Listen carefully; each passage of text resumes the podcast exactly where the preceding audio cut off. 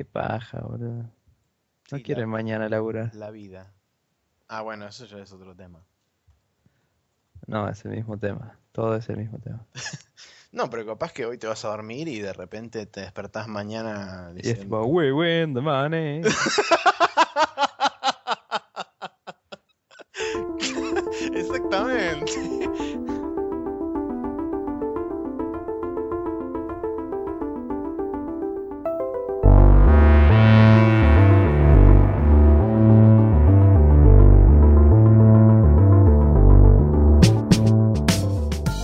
tal? Bienvenidos a todos. Una vez más estamos en Spreadshot News Podcast, episodio número 15, la quincena, porque Claramente. Tuvimos docena, catorcena y ahora es la quincena. Eh, hoy es un día raro porque llueve un montón. Hubo un apocalipsis zombie en el microcentro. Y Yo me enfermé. Que no me Nicolás se nunca. enfermó, que no se, no se enferma nunca. A propósito de eso, ¿cómo, ¿cómo estáis? ¿Cómo os sentáis el día de hoy? Y medio choto. Estoy como en la cabeza medio. eh, así, no me duele, pero viste cuando te jode, estás como cansado. Claro. Y me duele un toque la espalda y después estoy yupi, así que. bla. Bueno, entonces hoy es el episodio quejumbroso. Nos vamos a quejar de todo. Todos putos. Aunque no sé, capaz que no nos quejamos de muchas cosas, pero no importa. Eh, en cuanto a feedback, no tuvimos feedback. Eh, nos prometieron que iba a haber feedback, al final no tuvimos feedback, así que no les vamos a decir quién nos dijo qué cosa, porque nadie nos dijo nada. Lo que sí les podemos decir es las líneas de contacto para que se contacten con nosotros, justamente, que son contact.spreadshotnews.com, el mail. Si no, se pueden contactar a través de Facebook, en facebook.com barra Spreadshot News, a través del perfil de Google Más, nos buscan como Spreadshot News y nos encuentran. Eh, a través del mismo sitio de Spreadshot News, que es spreadshotnews.com o a través de Twitter en arroba Spreadshot News, y si no, se pueden registrar a nuestro feed de iTunes para que automáticamente se les baje cada capítulo cuando nosotros lo subimos todos los lunes o en su defecto a través del feed de la página en su lector de RSS preferido.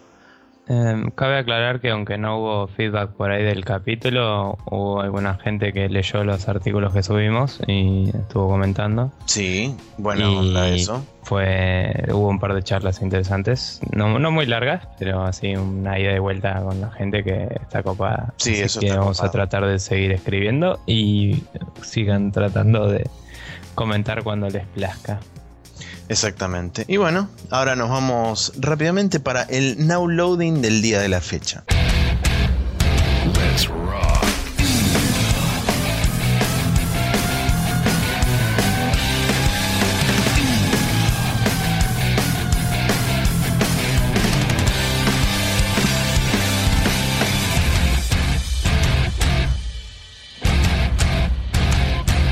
Y en la sección Now Loading de hoy, que es donde básicamente les contamos qué estuvimos jugando durante la semana o durante el periodo entre el podcast anterior y este, Nicolás estuvo jugando dos Eh. cosas bastante así pequeñas o, o- o indie se podría categorizar, ¿no? Sí, una más que la otra, diría. Pero Sí. Em, bueno, estuve probando un poco el Cinemora, que si querés después hablamos más adelante, porque vos también, Dale.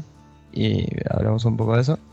Eh, seguí hoy un rato el Assassin's Creed, aprovechando mi super día en casa Yuppie. Em, me estoy. O sea, el hecho de que mi estado de ánimo no esté muy copado hace que disfrute menos las cosas, pero. eh, nada, está, está bueno. Estoy entrando en la parte ya en la que se va la mierda la guerra de la revolución y toda la bola. Y aparece George Washington y todas las figuras más así. ah, oh, la parte grosa. Claro, y, y aparece el típico chabón de poner una linterna si vienen por tierra y dos si vienen por mar y esas cosas que ves en todos los dibujitos. Y, y nada, se vuelve un poco más, eh, por lo menos el final del capítulo donde estaba yo se volvió un poco más lineal, o sea, porque fueron como cinco o seis quests al hilo que estaban una tras de la otra geográficamente, digamos. Terminas una y la otra está ahí. Entonces, entonces es como, bueno, ya fue, sigo. Igual te deja seguir haciendo open worldismo como siempre, ¿no? Pero bueno, eh, la verdad está interesante y medio como que me están dando ganas de terminar el juego así puedo jugar otras cosas, eh, lo cual hace que automáticamente se muera esa sensación de Red Dead que dije que tenía antes, ¿no? De, de ir y dar vueltas y yupi. Pero, pero bueno, qué sé yo, por ahí hay menos incentivo que en los anteriores para encontrar las cosas ocultas. Eh, en este es más como un extra, ¿viste? Claro. Eh, pero también es porque este es mucho más open world. En los otros, como las ciudades eran relativamente limitadas, eran, eran ciudades open world, pero digamos no eran gigantes. Eh, con el solo hecho de explorar un rato, de golpe ves algo y te mandás. Sí, más vale. Acá ya llega un momento que decís, me da fiaca. O sea, aparte en todos los Assassin's Creed tenés esas torres que revelan el mapa, ¿viste? Sí. Y en, el, en los anteriores, si ibas a todas las torres, revelabas todo el mapa. En este, como hay muchas partes que son en, digamos, en, en lo salvaje, claro. Y, claro, y salvaje, eh, por ahí no hay un punto así para... Un árbol muy alto. En todos lados. De hecho hay algunos árboles muy altos, pero... pero digamos, no, no puedes revelar todo el mapa. Entonces, la única forma de revelarlo capaz es ir a través del mismo mapa revelando vos el terreno. Claro, entonces es, no, no es fácil perderse realmente, pero sí es fácil no avivarte que te faltó explorar tal sección, ¿viste? Y no sé, es como que le falta por ahí un poco más de incentivo de, del tipo andá y mandate por acá. Se pueden comprar mapas y eso, pero nada, ni lo probé, así que no, no sé si me revela el mapa o qué hace. Eh, pero bueno, la verdad el juego sigue siendo muy copado. Eh, si no parezco tan entusiasmado es porque estoy enfermo nomás.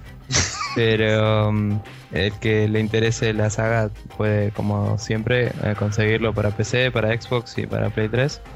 Vale, vale em, entonces la aclaración de decir créanle al Nico que escribió el Now Loading y no a este Nico que está hablando hoy. Claro, bueno, si, si alguno se lo perdió, subí una nota que, que hablaba un poco de las mecánicas nuevas y las viejas, eh, como, como las encaran ahora, digamos, y, y así no spoileando nada, que tan bueno está el juego. Así que si quieren pueden pasarse por la página eh, y leerlo cuando les pinte.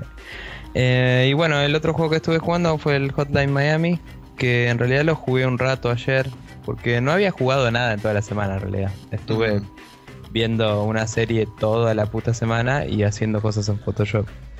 Eh, que después vamos a hablar de eso. Pero básicamente me puse porque sabía que era un juego así medio de jugar de a ratos, viste, medio rápido y qué sé yo. Sí.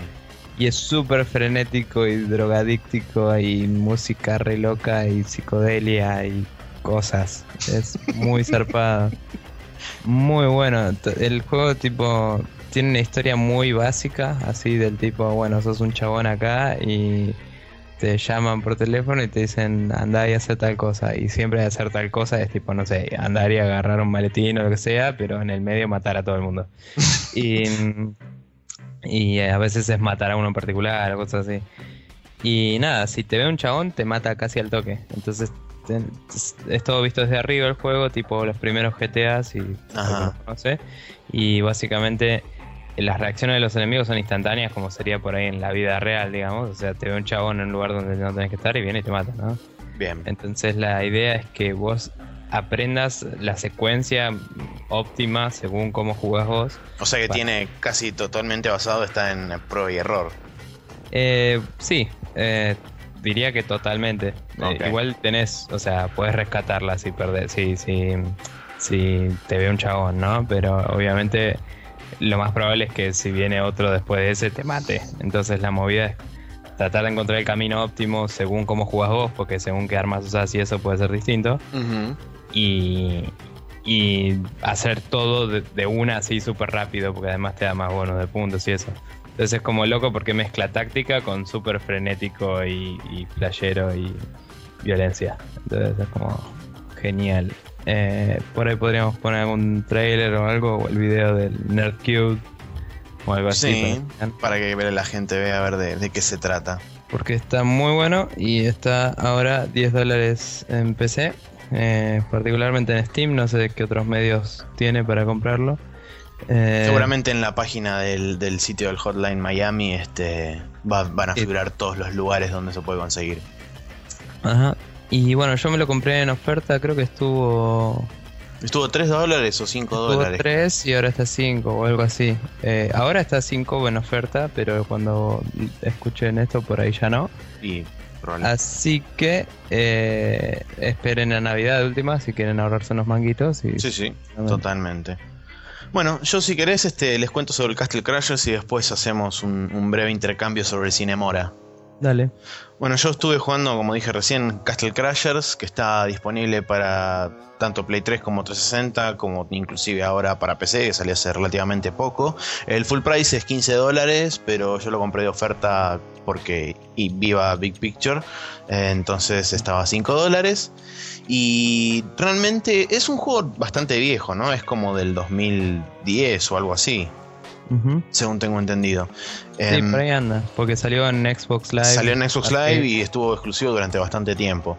Eh, y la verdad que es muy divertido. Es un, es un hack and slash con un poco de RPG porque los personajes van subiendo de nivel y tenés este. tenés posibilidad de, de alocar puntos en cuatro. En cuatro secciones distintas, que son este, fuerza, defensa, magia y destreza. Todos los personajes cuentan con un ataque mágico, que dependiendo del color del personaje es el ataque que hacen. Por ejemplo, el naranja es fuego, eh, el azul es hielo, el verde es veneno y el rojo es rayos, que bueno, ese es el único que no pega, pero bueno, en fin. Y con DLC hay uno que es rosa. Y con DLC hay uno que es rosa, que no sé qué tira porque no tengo el DLC. Pero la verdad que es, no sé. es increíblemente divertido. Además de que es un delirio la historia porque tiene, primero tiene muchísimos guiños a películas y tiene muchísimos guiños a otros juegos. Eh, sin ir más lejos, yo ahora conseguí un, un lightsaber de arma. Eh, es genial porque tipo vos pegás y electrocutás a los chabones. A pesar de que yo tiro fuego, entonces tengo tipo dos magias o dos elementos. Eh, y primero y principal, lo recomiendo sumamente para jugar en cooperativo, ya sea de 2, de a 3 o de a 4, soporta hasta 4 jugadores. Es literalmente un cago de risa cuando jugás de a 4 porque son... a- a- Las batallas son total y absolutamente absurdas. Hay muchos momentos donde no entendés qué está pasando, pero vos mallás botones y hay explosiones, chabones que vuelan de un lado para el otro. No, es, increíble, es genial. Y ¿Con cuánta gente lo, lo jugaste? yo lo jugué, eh, lo probé de A2 y lo probé hasta de A4. O sea, probé de A2 y de A4. Nice. Y de A2 es bastante más entendible y bastante más manejable en cuanto a entendés un poco más qué está pasando en pantalla. Porque además también va escalando con la cantidad de enemigos que aparecen en pantalla. Cuantos más jugadores son, más enemigos aparecen. Y más duros son también. Entonces, este, cuando ya son cuatro, es tipo, llegas a un lugar y aparecen, en vez de aparecer, no sé, 10 enemigos, aparecen 30. Y es tipo, te los van mandando de oleadas de a 10, pero como son más duros, tardás más en matarlos, entonces el tiempo entre oleadas se respeta y cada vez se suma más a la pantalla y es... Hay gente que explota y vuela por el aire. Lo que, Sí. tiene de, lo que tiene de copado es que como son gráficos bastante simples y es todo 2D, no tenés gran impacto en la performance a pesar de que te, te flodean la, la pantalla de enemigos.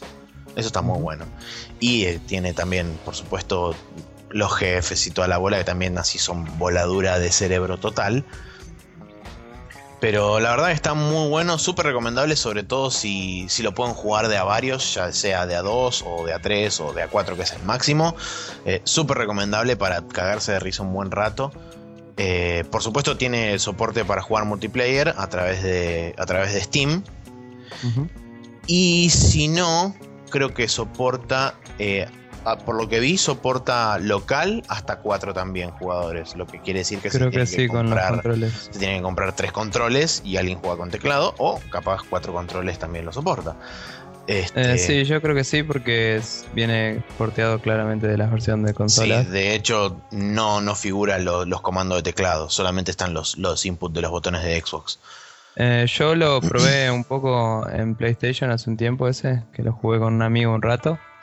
No lo ganamos porque es realmente un quilombo. Sí. Eh, y fue un amigo que vino, digamos, y Y estuvo un rato jugando con vos y chau. claro. Eh, la verdad, muy frenético, muy bueno. Es medio. Limante de a ratos igual. Sí, hay que, sí, hay sí, que sentarse con ganas, ¿no? sí, realmente te, te lima un poco cuando ves tantas cosas en pantalla pasando a la vez. Y bueno, por último tenemos el Cinemora que yo lo estuve, creo que lo estuve jugando un poco más que vos. Este, sí, yo le di un- una hora hoy, ponele. Claro, bueno, yo ya estoy en el final del chapter 2. Así que para Estoy empezándolo, ponele. Claro. Y está muy bueno, o sea, sobre todo eh, desde el punto de vista de, mecánicas, el juego tiene. Primero es, este, es un shoot them up side scroller tipo Defender, pero con la vuelta de tuerca de que podés eh, poner todo con, con bullet time por un determinado tiempo. Ujú.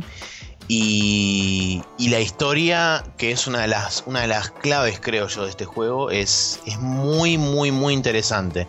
Primero, principal, cabe aclarar que es de Grasshopper Manufacture, o sea, está metido Suda 51 ahí en el medio.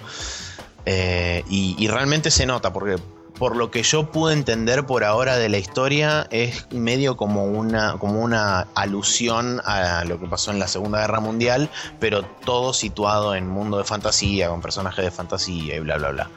Pero la verdad que en cuanto, en cuanto a historia me sorprendió muchísimo que un juego de ese estilo, que normalmente los shoot 'em up no tienen mucha historia, por no decir que no tienen nada de historia, eh, fuera tan. tuviera tanto, tanto peso, digamos, lo que es la, la historia del juego en sí. Sí, la verdad que yo lo poco que lo jugué me resultó muy copada la historia y muy confusa también. Sí, sí, Eh, sí, es confuso. Muy confusa. Pero nada, o sea, la verdad que eh, si uno se pone a jugarlo en modo historia bien, eh, es muy disfrutable, sobre todo, o sea, digo, si a uno le gustan los juegos de, de historia, está buenísimo porque es un gameplay que por ahí uno no está acostumbrado a jugar como persona que juega, no sé, action adventure o cosas así, pero eh, tiene una historia totalmente original e interesante. Sí, sí, Entonces- sobre todo, o sea, lo, lo que está bueno es que, por ejemplo, desde el, desde el primer punto, desde el primer momento plantea eh, el hecho de, de la mecánica del tiempo, la incluye dentro de la historia diciendo que eh, se acepta dentro del universo del juego que las personas pueden viajar en el tiempo, pero que no pueden estar en dos lugares a la misma vez. Que eso es una de las primeras cosas que tiene que aceptar un viajero en el tiempo, dice el, el preámbulo del, del juego. Y a partir de ese momento se sienta las bases, digamos, para que la historia se pueda desarrollar y plantea distintos, este, distintos escenarios paralelos. Por ejemplo, Sí. yo ahora me encontré en una parte del capítulo 2 recibiendo los diálogos de los cuales había dicho mi personaje en la primera parte del capítulo 1. O sea, estaba como del otro lado de la comunicación. Claro. Entonces, sí, a mí me que- pasó eso y no entendía si se me había vagueado el juego. No, no, no. Estás viendo, digamos, estás viendo lo del otro lado. O sea, vos estás escuchando por los auriculares lo que vos dijiste antes en el- la primera parte del, del capítulo 1. Claro, lo, lo que a mí me pasó es que el juego tiene como un lenguaje así medio inventado. Sí. Los personajes. Y, Y eso hace que te pierdas un poco.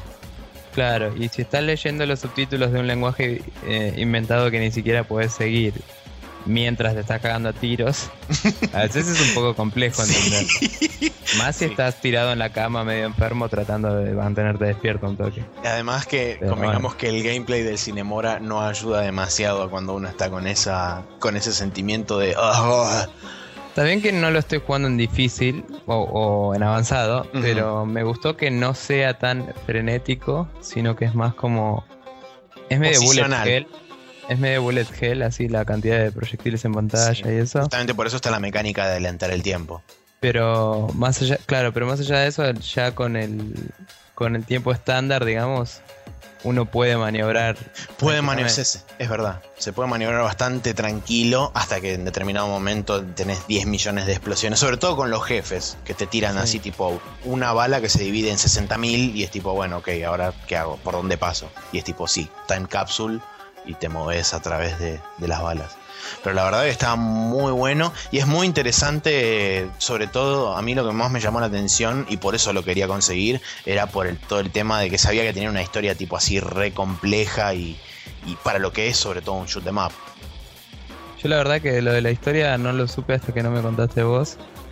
y, o sea, era la razón, fue la razón por la que me, lo compré. Me lo dijiste, me dijiste que estaba como a 3 dólares en Steam en oferta y aún así no lo iba a comprar y de golpe me dijiste que lo había hecho Suda y que tenía historia loca y dije, vamos arriba. Pero porque realmente me había interesado mucho los gráficos y todo, porque la estética es muy linda, que creo que no lo mencionamos. Sí, eso. Tiene una estética que tiene enemigos onda, sobre todo los bosses, onda Metal Slug, digamos, pero más como limpios, no, no tan así como de, eh, industriales y, y, hechos mierda por ahí, como en el Metal Slug. Sí. Pero más como una película de Ghibli, ponele. Claro, sí. Tienen esa onda. Claro, sobre todo si ves los fondos que tienen así como ciudades y cosas en el medio de la. Sí, sí, sí, totalmente. Un montón de cosas así. Y la verdad me, me, gustó muchísimo la estética, y, pero mm, los pocos screenshots y eso que había visto no eran suficientes como para querer jugarlo hasta que me dijiste lo de la historia y fue como. Me, me sorprendió, la verdad que es muy buen juego y me parece que lo voy a viciar bastante. Lo que no tengo idea, porque así de poco lo jugué, es si tiene multiplayer de algún tipo. Eh, yo la verdad que tampoco lo investigué. Yo me metí derecho a jugar del modo historia. a ver si, sincero. ¿Qué me dice la página del juego? Y bueno. Seguí si querés con algo. Eh, no, es que no, no tengo mucho más para aportar. Lo que sí puedo decir es que, bueno, ahora en este momento está de oferta porque como tiene soporte para el control de Xbox 360 y salió Big Picture, de lo cual vamos a hablar en el Rapid Fire ahora en breves instantes, eh, está de oferta por 3 dólares, que asumo que... Esa oferta termina el 10 de diciembre, dice. El 10 de diciembre, que es el día que sale el podcast. Así que probablemente si lo escuchan a la mañana, claro, si, lo escuchan a la mañana como deberían, el trabajo. No, no es multiplayer, pero la verdad que igual vale mucho la pena. Sí, vale la pena. Bueno, si lo escuchan el podcast el, lunes a la mañana, todavía va a estar de oferta y lo pueden comprar. Si lo escuchan a la tarde, cagaron. Es así de simple. O pueden pagarlo full price. O esperar a Navidad. O esperar a Navidad. Tienen, vienen todas las opciones que les estamos dando.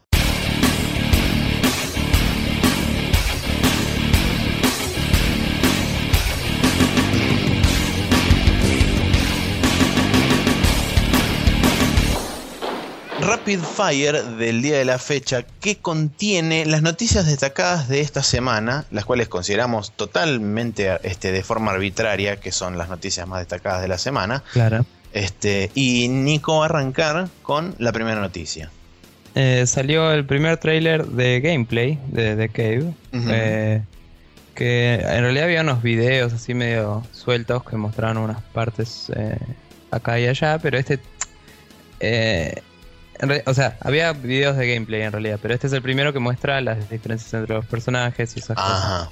Em, también hace poco, cabe destacar, hubo una entrevista que le hizo Sessler, el nuevo chabón que está en Destructoid, a eh, Tim, no, a Ron Gilbert. Ron Gilbert, el game designer de, de Cave, que es el del Monkey Island, para el que no sabe y le hace una entrevista sobre el juego y, cuenta un par de cosas interesantes, así que podríamos agregarlo también, ya que estamos. Pero nada, eh, si quieren verlo, lo vamos a incluir en el post y esa es toda la noticia básicamente. Eh, ah, y el juego sale en enero. Ahí Eso me enteré el otro día, así que... Sumado, bien, bonus track. Segunda noticia es que la demo del Nino Kuni Wrath of the White Witch ya está disponible en PlayStation Network para todos los que se lo quieran bajar. Eh, yo la bajé, ya la jugué. Debo advertirles que es una demo por tiempo, así que por más que la pueden jugar 200 millones de veces, eh, tengan en cuenta eso. No sé realmente cuánto tiempo es, asumo que son 30 minutos o una hora. Eh, porque yo me puse a boludear por ahí, por el mundo, así, mira, diciendo, mirando todo esto, mira qué lindo, cómo se ve y qué sé yo, y de repente me apareció un contador arriba a la derecha que decía, te quedan tres minutos de demo, y fue tipo, ¿por qué hacen esto con las demos? Y me puse muy mal. Pero no le quitan ningún tipo de mérito porque la demo es absolutamente increíble y se ve hermoso y quiero comprármelo ayer. Así que bájense la demo, jueguenlo y lo único que les voy a decir es lo siguiente. Eh, desarrollador Level 5 eh, contribuyendo con animaciones, cinemáticas, estilo de arte y demás con Studio Ghibli. Listo, ya está, no necesitan saber más nada más. Bien. Em, bueno, siguiente noticia, el nuevo DLC de Skyrim que se venía anunciando y previamente rumoreando hace rato, eh, salió para Xbox ya y va a salir en PC y Play Play 3 en principios del 2013, entre comillas. Exactamente. El mismo tiene eh, para montar dragones, because fuck yeah.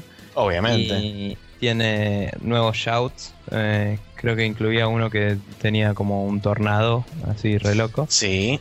Y había otro que te hacía como más fuerte y te ponía una armadura medio de Dragonborn así re loca. Y otra que él sumoneaba Dragonborns de la muerte o algo así. Eh, cosas medio playeras, digamos. Y eh, aparentemente, nada, estás así jugando y te puedes cruzar con un personaje que supongo que las chances de cruzarte lo van a ser bastante altas. Que te viene a matar y cuando lo, lo matas a él, eh, encontrás como una carta que te, te indica que tenés que ir a la isla de no me acuerdo cuánto, que es una de los viejos. los viejos Elder Scrolls y ahí es donde se desarrolla todo el DLC. Claro, tiene, tiene una, locación nueva que, si no me equivoco, es parte, o sea, dentro de lo que es el lore de, de, Tamriel y demás, es parte de Morrowind. Entonces es como que, entre comillas, volvés a Morrowind, pero en realidad no volvés porque es una isla que está separada del continente, pero pertenece a Morrowind. Bueno, la moraleja es que según decían en, en el show de Destructoid hay un achievement que es descubrir 30 locaciones distintas en la isla, así que parece que va a ser un toque grande. Ah, ok, entonces es interesante la isla, bien. Sí, así que bueno, eso. Sí, nos tocará sumergirnos una vez más en el mundo de, de Tamriel. Siguiente noticia es que, como dije antes en el uploading, el Big Picture se lanzó oficialmente y hay este, ofertas y millones de juegos, va, no millones, por ahora creo que son unos 20 o 30 juegos que le, le agregaron soporte para el control y en principio todos los juegos de Valve, creo sin excepción, ya tienen soporte para Big Picture sí, durante la semana fueron saliendo los updates del Left 4 Dead, del Half-Life 2, del Portal. El Portal, sí, también. El Team Fortress inclusive, me parece, y el Counter. Que son multiplayer y eso va a ser interesante para ver cómo se balancea la gente con mouse. Claro, mouse y, control. Eh, y bueno, después hay toda una serie de juegos, como bueno, por ejemplo, como decíamos antes, el Cinemora, el Castle Crashers eh, y varios otros juegos más que tienen este, ya sea control, este, perdón, soporte para control total o parcial, son dos categorías distintas. El control, digamos, la asimilación total, entre comillas, del control significa que vos podés navegar a través de los menús de Steam Big Picture y podés acceder al juego y entrar al juego y hacerlo de forma totalmente transparente los que ofrecen este control por la mitad o, o no, no, no soportado totalmente, tienen todavía este, digamos, por ahí vas a necesitar el, el, mouse y el teclado en alguna medida para poder acceder a algunas opciones, etcétera. Sí, básicamente los que tenían, los que soportaban control son los de, lo de control parcial y los que agregaron el soporte de Big Picture son los que consideran soporte completo. Exactamente. Pero bueno. Em, sí, yo lo estuve probando hoy un poco, aprovechando que estaba en la cama Yupi. Y algunas cosas todavía andan medio para el orto, pero. Pero bueno. pero son los juegos que no lo implementan, digamos. No, no es que Big Picture anda, la verdad, muy bien. Ok. Pero bueno. Eh, bien. Eh, bueno, como mencioné antes, eh, subimos una nota de el Assassin's Creed que escribí la semana pasada que habla un poco de todo lo que lo, que hay de nuevo y, cómo sigue con las cosas viejas también de la franquicia y, una especie de no review pero sí de qué está bueno y qué no del, del Assassin's Creed. Eh, no puse mucho que no esté bueno así que Eh, y vos, Maxi, Y yo, también. sí, yo puse otra nota que es este un magnifying glass sobre el Deus Ex Human Revolution. Quiero aclarar para la gente que por ahí no lo jugó o que lo está jugando o que eh, no sé, bla. La nota está basada en una sección particular del juego y es tipo sumamente spoiler. O sea que si no jugaron el juego o si quieren jugarlo, eh, fijen, eh, no, no lean la nota, no sé si no se quieren spoilear nada, y si la quieren leer igual, yo les avisé, tiene así tipo massive spoilers, eh, así que bueno, eso, nada, Yeah. leanla. Y más que nada esto es un autobombo nuestro, porque bueno, el podcast es nuestro y la página es nuestra, entonces lo hacemos porque es nuestro. Sí. Y bueno, por último, una noticia que salió hoy así de la nada. eh, los desarrolladores de la saga Total War, eh, Creative Assembly, consiguieron eh, los derechos para hacer varios juegos de Warhammer, pero no incluye la franquicia de Warhammer 40k, que la sigue teniendo Runic, creo que es. Eh, pero nada, eso puede ser potencialmente tipo millones de orcos rompiendo todo por todos lados. Así Sí. que not bad, diría. Sí, sí, sí, Vamos totalmente. a ver qué pasa. Yo quiero, creo que ya se me paró un toque cuando leí tipo Creative Assembly con Warhammer.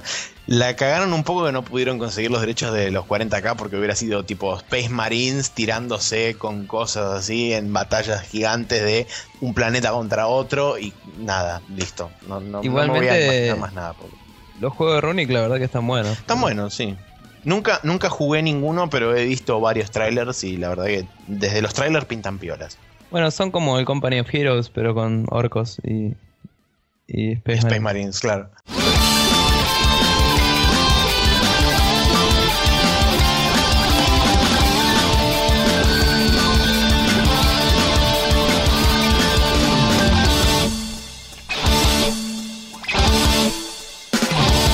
Y est- estamos en la main quest de esta semana donde discutimos un tema eh, planteado ya sea por Nico o por mí eh, sobre algo que pasa en la industria de los videojuegos. En este caso, esta semana, vamos a hablar sobre un artículo de Rock Paper Shotgun que escribió John Walker que se llama The Pre-Order Heist. Eh, todo esto viene a, colación de, de lo que apareció hace un tiempo en Steam, que fue, eh, apareció, arrancó con el XCOM y después se hizo eco en el Tomb Raider, pero el artículo arranca hablando sobre el origen del pre-order, de dónde salió el concepto de pre-order. Lo que dice es que eran eh, se, hacía pre-order sobre los ítems especiales de stock limitado y que lo que la intención que tenía era que se reservaba un lugar en la fila, entre comillas, a través de, de orden- de- de esa orden anticipada. Y hoy en día existen, eh, a grandes rasgos, digamos, en realidad hay 10 millones de, de pre-orders distintos o de estilos de pre-order distintos, pero se pueden encajar en, en tres categorías principales, que son un pre-order del juego distribuido por publishers, ya sea en retail o a través de formato digital, el pre-order de un juego indie o lo que se conoce como crowdfunding, que es Kickstarter, eh, Ideame y todos los demás sitios que ofrecen eh, el funding, así digamos, a través de la gente que pone plata para hacer algo. Eh, lo que dice es que a través de, o sea, cuando uno, cuando uno normalmente hace el pre-order de un juego eh, distribuido por un publisher, eh, realmente lo que está haciendo es, entre comillas, tirando la plata y no recibiendo nada a cambio.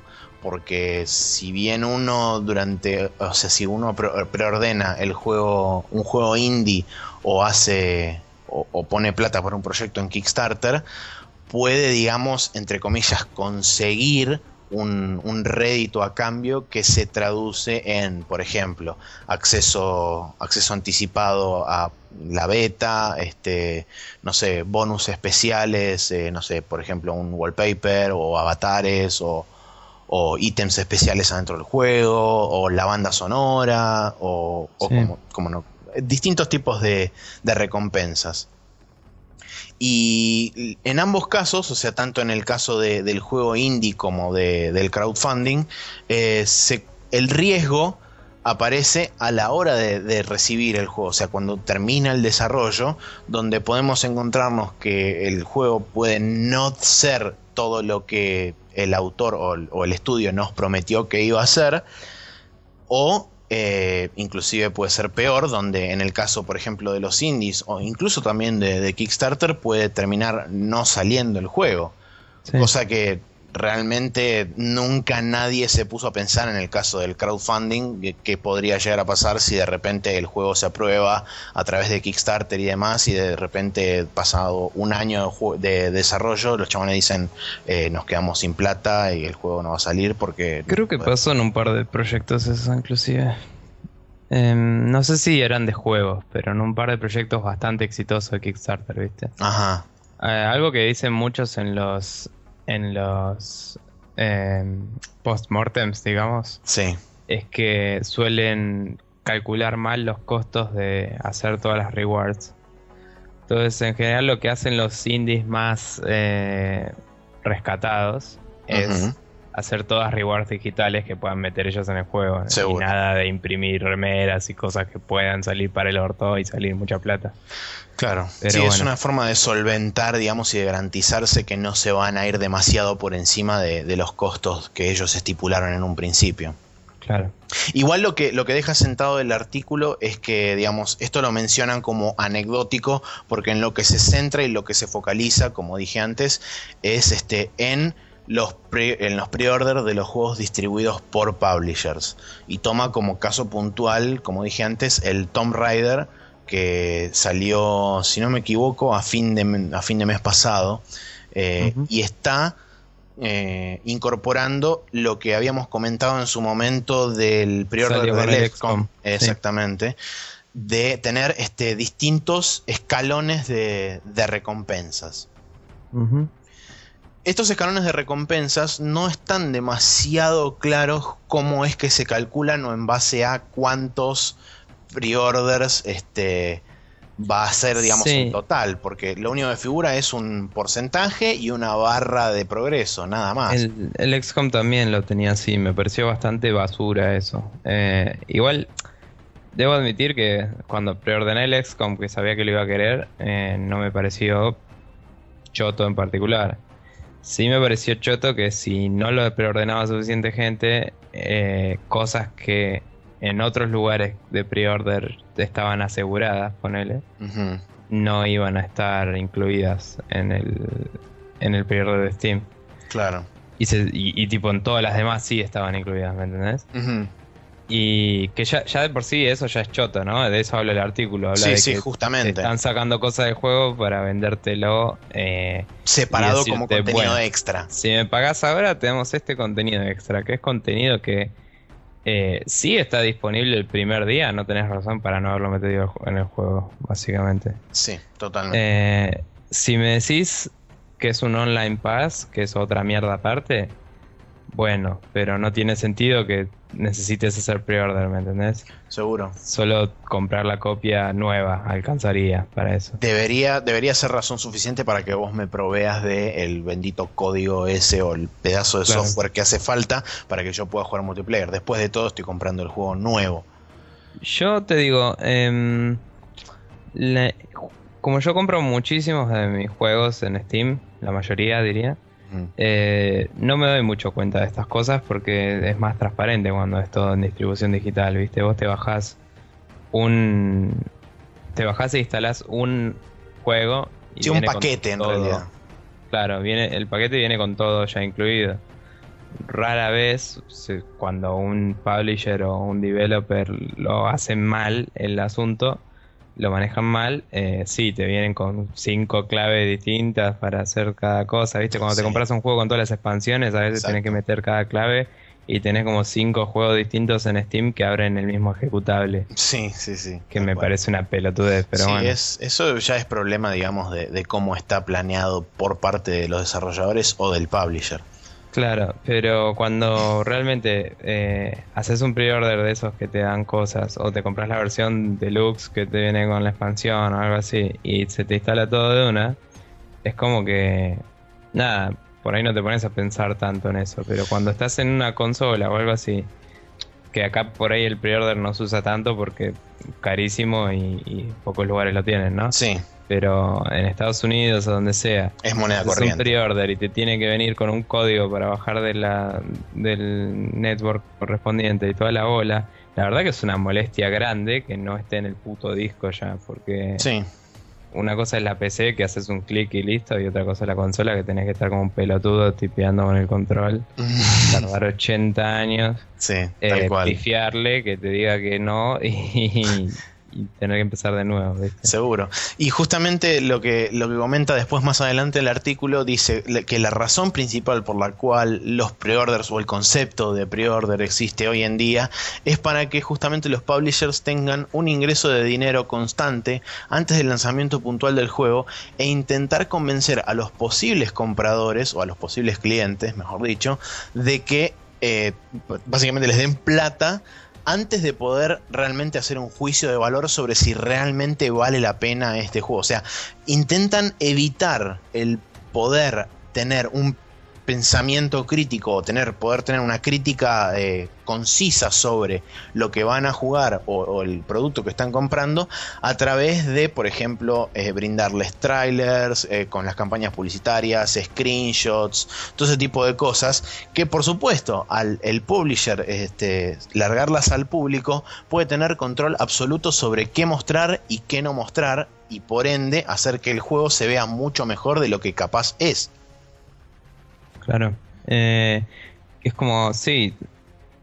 eh, es como las publicidades que ves en la calle, ponele, para los productos nuevos. O, o esas promociones que hay en el supermercado. Sí, en el, en el mundo de los videojuegos, nuevo. en el mundo de los, video- de los videojuegos eso se lo conoce comúnmente como hype. Eh, es ese, ese, eh, esa cantidad incalculable de excitación mundial o, o de cantidad de gente que hace que termine transformándose en una bola de nieve. O sea, los publishers lo que se encargan es de mostrar lo justo, ya sea tanto a la prensa como a los, a los interesados en, los juegos, en el juego y demás, lo justo para que eso provoque una reacción en la gente que se transforma en una bola de nieve enorme para lo cual ellos digamos se terminan beneficiando porque lo que lo, lo único que hace es aumentar la cantidad de plata que ellos reciben en anticipación por algo que no están mostrando del todo. Y por supuesto, desde el punto de vista de los críticos y de los periodistas de videojuegos, nadie puede opinar y decir de forma este, final o, definitiva, eh, sí, esto va a ser, va a estar bueno o esto va a ser una cagada. Porque, por supuesto, como, toda, to- como todo videojuego y como todo software, es un producto en desarrollo del cual te están mostrando, entonces uno no puede dar un, juicio de valor final sobre eso. Claro. Sí, la, la verdad que toda la movida es medio oscura, ¿no? Eh, yo considero igual eh, que si quiero un juego y sé que lo voy a tener y, o sea, aunque tengan estas movidas que son medio chotas, ¿no? Sí, Darle plata a los que hicieron la XCOM, por ejemplo, no, no me jodió porque son tipos que están reviendo una franquicia que me pareció muy copada Hmm, y quiero que la sigan haciendo, ¿me entendés? claro. Igualmente, como dicen, la plata no va al developer, sino al publisher. Exactamente, eso te iba a decir. El- Pero, pero, Sí. después el publisher tiene anotado tantos pre-orders, tantas ventas en este juego y va y le vuelve a financiar a la misma empresa para que haga otra secuela o lo que sea.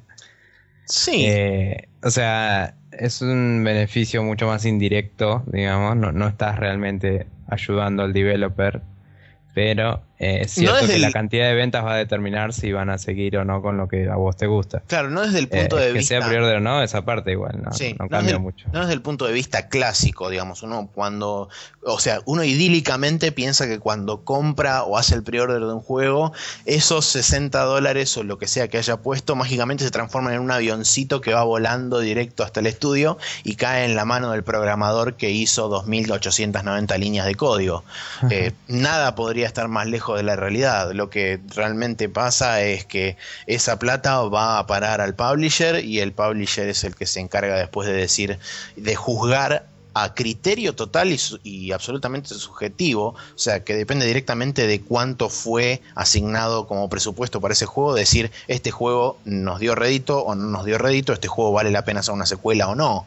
Es bastante, bastante arbitrario el tema, o sea que si bien uno en definitiva no está apoyando directamente a un estudio, con una con una un pre-order o un pre-purchase está apoyando la franquicia. Apoyando la franquicia de forma indirecta. O sea, Igual también otra cosa que me pasa a mí, ¿no? Es que acá donde estamos nosotros, el dólar sale caro. Eh, cuando en, una, en un pre-order hay 5 dólares menos, eh, son 25 a, eh, diría, 30 pesos de diferencia. Sí. Eh, que por ahí no es mucho, pero hay otros pre-orders que son más copados y te hacen 10 dólares menos. He visto de hasta 15. Cuando salió el Bioshock 2, que salía 50, eh, cuando salió, el, día que salió. Sí, sí, sí. El pre-order estaba 35 y te venía con el 1 de regalo. Que no sé por qué fue así, fue como una oferta re loca y re mágica. Sí, fue tipo. además de que es mucho descuento, te daban un juego gratis. O sea. Claro, y es. O sea. Además, yo lo pago con tarjeta, ¿no? Entonces, si lo compro como pre-order en el mismo mes, a mí no me hace diferencia, lo voy a pagar el mismo día, ¿me entendés? Sí, seguro. Eh, entonces, está bien, son todos tecnicismos, ¿no? Pero el hecho de que exista la tarjeta de crédito y el hecho de que yo ya sepa que voy a jugar ese juego, eh, hace que se den estas situaciones, ¿no? Sí, igualmente. Igual yo me informo mucho también. O sea, también compro cosas que no juego nunca porque soy un gil, pero la mayoría de las cosas que compro las compro bien informado y eso eso iba a decir. También depende mucho de cuál sea el proceso de cada uno a llegar hasta la decisión de comprar un juego porque uno puede decir eh, ah mira es la primera vez que veo esto pero como el pre-order tiene tal y tal y tal bonus y vi un screenshot un día que me pareció bueno lo compro una cosa es eso y otra cosa totalmente distinta es escuchar el anuncio del juego, empezar a leer, empezar a informarse sobre el juego, ver distintos trailers, ver este, no sé, leer distintos artículos, leer previews que hacen los periodistas y demás. Y bueno, después está en sí, a fin de cuentas termina siendo un piletazo, porque en definitiva lo que, lo que ha pasado en, en varios casos, déjame pensar un juego donde, bueno, sin ir más lejos, el Resident Evil 6 fue un, caso para los cuales a mucha gente eh, que te mostraban casi exclusivamente la campaña de León, que era la más retro Resident Evil, si se quiere, eh, a mucha gente le engancharon por ese lado terminó haciendo el prior del juego y después cuando le llegó y lo jugó se quería matar. Yo, sin ir más lejos, tengo un amigo de, Emiliano y de Guido que se lo compró, se lo compró a través de pre-order y dice, realmente jugué la campaña de León y el juego lo, lo cajoneé y nunca más lo toqué. Realmente no sé para qué carajo lo compré. Igualmente, mm, no sé qué, qué onda este pibe que decís con, con informarse y eso, pero si leías en cualquier lado, se sabía que eran tres campañas y todo. Sí, sí, sí, seguro. Que haya un demo de una de las tres campañas es un tema de, relaciones públicas aparte, ¿no? Pero. Sí. Pero realmente. O sea, una cosa es vender un juego mal y otra cosa es que, no sé, si no te informás la comas dobladísima. Sí, no, seguro. El Brutal Legend fue el ejemplo del peor marketing que conozco. Sí que a mí me encantó, pero por razones totalmente distintas a lo que parecía que iba a ser, ¿me entendés? Sí, el eh, juego realmente lo, lo, lo, mostraron como que iba a ser un, un hack and slash en tercera persona. O sea, yo lo que entendí de todos los trailers que vi era eso. Sí, es que era lo que vendían, digamos. Y al final el juego es un juego táctico con estrategia y cosas re locas. Y medio aventura. Eh, también, por ahí en ese momento no estaba tan. No era tan conocido en todo el mercado, eh, Double Fine. Pero también son como un grupo de gente que hace juegos de aventura y. Claro. Y flasherísimos. O sea, esperar un juego de hack and slash. Por ahí justamente, ¿no? La gente que lo conocía fue como, uy, qué bueno, van a hacer un hack and slash, debe ser un flash. Pero eh, es como medio como que también podías fijarte por ahí, ¿no? Eh, qué esperar y qué no. Sí, sí, igualmente como dijimos, como dijimos antes, o sea, no hay que, no hay que olvidarse que tanto los publishers, o sea, más que nada los publishers, tienen, hasta el momento del lanzamiento del juego, tienen control total de qué es lo que deciden mostrar o qué es lo que no deciden mostrar y eso de control total lo digo eh, un poco entre comillas porque más de una vez ha pasado que eh, se filtran cosas y qué sé yo y después tienen que salir a hacer damage control diciendo no, pero lo que pasa es que bla bla, qué sé yo, de acá y de allá. Y otras veces también esas famosas filtraciones o esas famosas leaks están súper planeadas y es tipo más de lo que ellos quieren mostrar y es, ay, hoy se me escapó, perdón, no, no queríamos mostrar esto porque bla bla bla y qué sé yo. Y mentira. Sí. Pero eso ya es discusión para, para otro momento. Sí. En, Em, en definitiva, lo que queremos decir es, primero y principal, los publishers son malos, cuídense chicos. Segundo, eh, no juzguen a un juego por un tráiler o un screenshot. Infórmense, busquen, analicen, vean sitios como por ejemplo spreadshotnews.com o la página de Facebook, eh, donde nosotros les tiramos la posta y si algo es una cagada se lo vamos a decir. Eh, no tenemos miedo. Y en fin, intenten eh, educarse a la hora de comprar y tengan en cuenta lo que dijimos antes, que si bien está en cada uno y cada uno hace con su, con su plata lo que quiere, eh, si quieren realmente bancar, un, bancar una franquicia eh, y les gusta el juego, cómprenlo, es la mejor forma de, de hacerlo. seguro. Pero infórmense primero, por supuesto.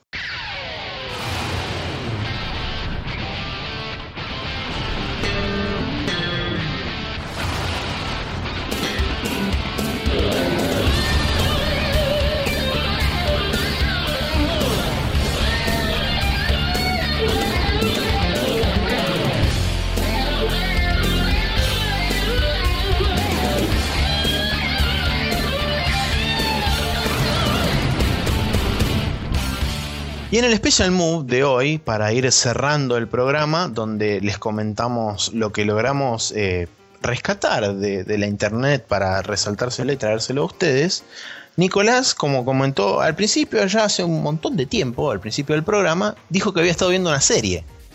Sí. Eh, estuve viendo una serie que me habían recomendado hace mucho y había visto la primera temporada y ahora me vi básicamente todas las demás. Me alcancé la última y tengo que empezarla hoy. Em, que se llama How I Met Your Mother. Creo que la mayoría de nuestros amigos ya la escucharon por ahí. Em, pero realmente quiero recomendarla porque tiene unos... O sea, es una comedia, aclaro. Sí, es una sitcom. Que trata de un tipo que le explica a los hijos cómo conoció a su madre a lo largo de como 80.000 temporadas, más o menos. Por ahora van 8, ¿no? Claro. Pero mm, sí, la movida es que él eh, empieza todo con cómo va conociendo a sus amigos de la vida, digamos, y todo eso. Y, y después te va tirando como indicios de que ciertos elementos de la historia son clave para el momento en que realmente la conoció la madre. Entonces es como que te van haciendo así, de a poco van jugando con tu cerebro. Entonces cada vez que muestran un elemento de esos en la historia, vos estás atento a ver si no aparece la mina, ¿viste? Claro. Y, y no sé, y por ahí em, te empieza a adelantar cosas de qué le pasó a otros personajes en, en el medio de un capítulo. Y dice, pero eso es otra historia. Y después, tipo, dos temporadas después aparece la historia que te contaron en ese momento. Y es una locura, o sea, el, el nivel de, de perfección con la que editan y escriben esas cosas para que cierren, boludo, es, es increíble. Eh, me, me, me vuela la cabeza lo bien hecho que está todo ese efecto. Y eh, no sé cómo habrán hecho para grabar de antemano tantas cosas, porque muchos cierres de temporada y cosas así son como te pasan escenas sueltas durante la temporada, ¿viste? Sí. Como adelantándote pequeños mm, pedacitos y de golpe está ese momento más adelante. Ponele, en toda la temporada 8 vi varias partes de una cierta situación, en la, en la 7, perdón, que hasta el final de la temporada todavía no ocurría y, el- y en el final de la temporada te muestran un pedacito más que es súper clave y es tipo, no, boludo, se fue toda la mierda. Y tipo, y todavía no pasó de verdad, ¿me entendés? Todavía no viste el capítulo ese. Claro. Y es como, ¿cómo llegaron de donde están a ese momento? Y, es muy muy bueno y muy bien escrita y muy muy graciosa y muy copada y los personajes son muy buenos. Así que quería recomendarla. Está en Netflix hasta la temporada 6 y van por la 8 así que si buscan por internet seguramente consiguen las nuevas. Y eso es todo. Muy bien. Y yo por mi lado les voy a recomendar un sitio que es muy simple. Se llama, eh, el sitio se llama Rainy Mood, es www.rainymood.com y lo único que tiene cuando entran es ruido de lluvia. Adecuado para el día de hoy. Adecuado para el día de hoy. Y no solamente para el día de hoy, sino para cualquier día que ustedes quieran este, ponerse a escuchar lluvia. Porque como dice el eslogan de la página, eh, Everything is better with rain, o rain makes everything better, o algo así dice. Con lo cual coincido porque eh, tiene como una cualidad así relajante la lluvia. Cuando uno la escucha, ¿no? Cuando está abajo mojándose, ¿no? Pero... Depende de qué tanto te estás mojando y en qué situación, pero sí. También, bueno, sí, por supuesto. Eh, así que bueno, para los que quieren algo que, que sirve mucho, que yo lo he probado, es por ejemplo ponerse a escribir con esa página abierta oh. en, una tab y ponerse a escribir. Funciona. Solamente voy a decir eso. Capaz que funciona para la gente que codea o para la gente que hace arte o lo que sea. Puede ser. Así que bien, bueno, esas fueron las recomendaciones y este, nos vamos acercando hacia el final, así que si Nico querés dar las líneas de comunicación o estás demasiado cansado y quejumbroso para eso. No, está bien, vamos a decirlas. Em, nos pueden contactar como siempre por mail a contact.spreadshotnews.com. Pueden buscarnos en Facebook en facebook.com barra spreadshotnews. Nos pueden buscar en Google Más, simplemente googleando Spreadshot News eh, en la página de Google Más. Eh, la página oficial en la que posteamos las noticias que habíamos mencionado y siempre sale el podcast es spreadshotnews.com o .com.ar y en Twitter arroba spreadshotnews. Eh, nos pueden, se pueden suscribir a nosotros en iTunes si no nos tienen, eh, para que se baje automáticamente el capítulo cada vez que sale, que es los lunes a la medianoche, para el que no sabe. Y también en la página mencionada anteriormente hay un feed donde pueden suscribirse para las notas y los capítulos y todo. Exactamente. Así que bueno, bueno, vos te vas retirando como siempre, saludás y te despedís, ya por el fondo a la derecha está la puerta. y yo les voy a decir una vez más que este ha sido, esta ha sido la catarata eh, de información cual fluye desde las cumbres más altas de la internet, donde nosotros la recibimos con nuestra cara para de esa forma empaparnos de toda la sabiduría y brindársela a ustedes de forma audil a través de nuestro podcast. Y eso es en esencia Spreadshot News Podcast, episodio número 15 esta semana. Nos vemos la semana que viene, muchachos.